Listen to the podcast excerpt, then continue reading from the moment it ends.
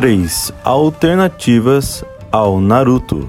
A alternativa 3, Boruto. Boruto, filho de Naruto, é o anime da nova geração onde os acontecimentos de Naruto refletem na nova geração, mas com novos arcos e aventuras. A alternativa 2, Boku no Hero. Boku no Hero é um anime onde quase toda a população obteve algum poder sobre-humano.